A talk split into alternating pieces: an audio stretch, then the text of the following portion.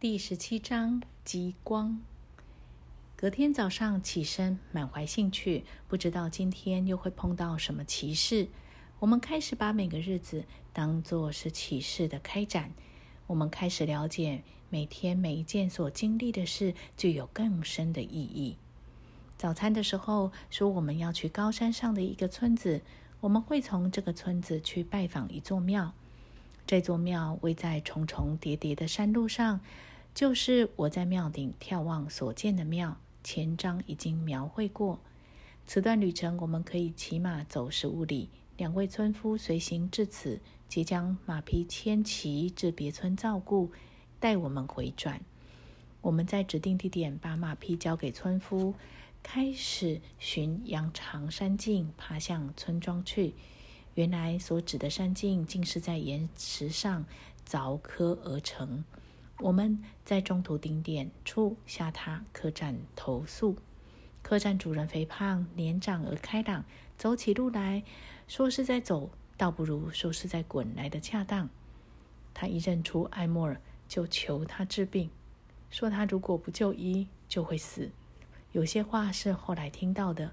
听说数百年来，这个客栈是由他与其历代祖宗管理。待他成绩之后，已经照顾了约有七十年。当他刚承继客栈之初，却遇到不治之症的遗传病发。幸好遇到大师治愈。此后两年间，他一直为别人的幸福工作。可是日子一久，爱心逐渐退减，反而依靠别人来解决自己的困难。当他突然对回老旧的工作方式，不再努力挣脱。窠臼之初，上称兴盛，享受健康，如此持续二十年之久。我们发现，这只是成千上万个例子之一。人们只要过轻松容易的生活，一要努力就觉得负担很重。他们显出意兴阑珊，他们的祷告好像机器声，所说的言语没有意义。隔天早上，我们就往上爬，下午四点到达村子。我们的目的地庙堂位于峰顶，几乎置于头顶之上。因为庙壁陡直，要上去唯有接一根绳子，下端绑着篮子，木梁牢牢钉在石头上，梁上架着一滑车，绳子一端接着一个绞盘，另一端绑着篮子，顺着滑车下来。就用这个方法把篮子提上提下，运送人或物。绞盘放在一个小房间，房间在巨大石壁之内，石壁外缘突出盖着下方的石墙。装置滑车的木架悬于空中，篮子可以沿着石壁自由滑下，然后又可以拉上来。篮子和所在之物安然置放在地上的小石屋中。在石墙之上突出的石壁，就是让篮子悬于空中五十到六十尺的地方，可以上下。信号一打，篮子放下，我们站进去，然后拖上去，一个接一个上到四百尺高的石墙边缘上。我们上到巨石突出的地方，开始四处探看有无上到庙堂的路。庙的四壁紧贴着巨石，上去还要有五百尺。我们以同样的方法上去。我们看到起落架一端架在我们所站着的地方，绑着篮子的绳子垂下来，一个接一个给拖上去，在五百尺的庙顶上降落。我又再次觉得置身世界之顶一般。庙在巨石上，巨石又高过周围群山九百尺。我们离开的村子在九百尺下的山口上。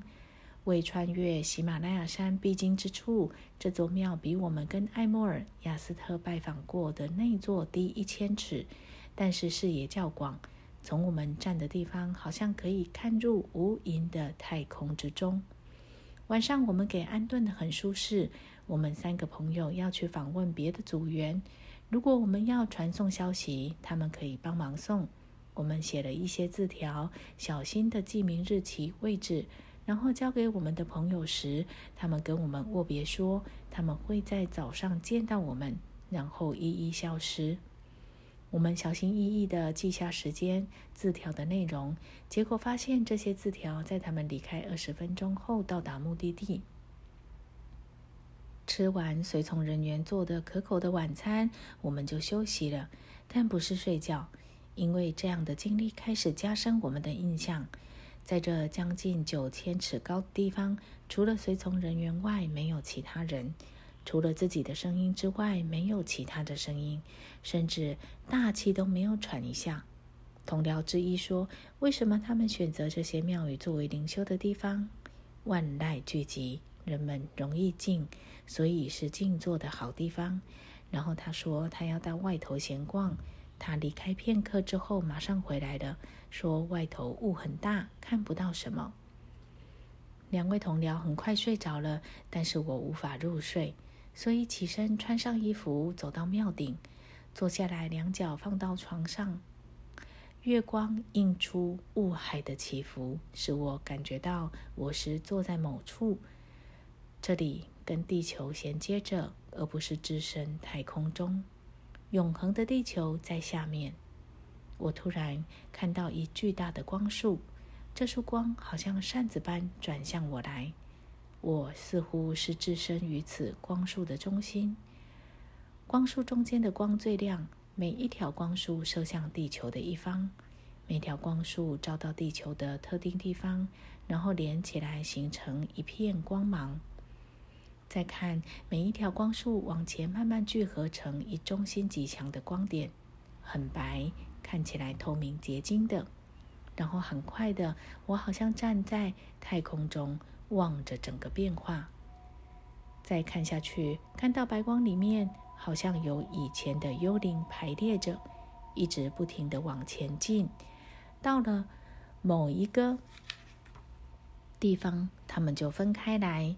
占满整片光，整个地球起先，它们好像从一中心光点出来的，从这一点出现第一个，从第一个又出现第二个，从这两个出现四个，并且继续排列到一百个，像扇子般呈纵队排列。